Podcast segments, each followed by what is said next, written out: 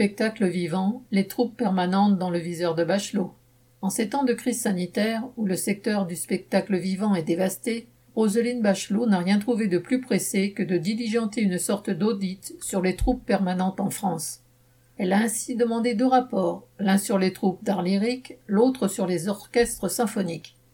Il faut dire que, à la différence des intermittents du spectacle, les musiciens qui appartiennent à ces troupes permanentes, opéra de Paris, de province, orchestres nationaux et régionaux, chœurs et orchestres de la radio, sont encore relativement protégés par leur statut en CDI ou dans la fonction publique.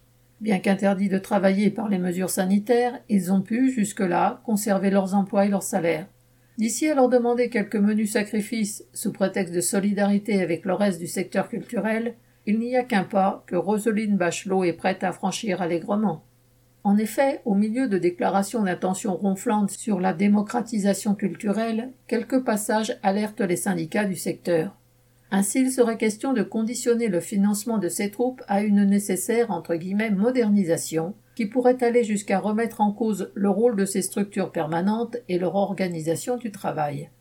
Bachelot donne d'ailleurs quelques pistes qui pourraient consister à intégrer aux troupes de théâtre lyrique des artistes et des ensembles indépendants. Cela voudrait dire remplacer de plus en plus les musiciens permanents par des intermittents, beaucoup moins chers, mais aussi beaucoup plus précaires.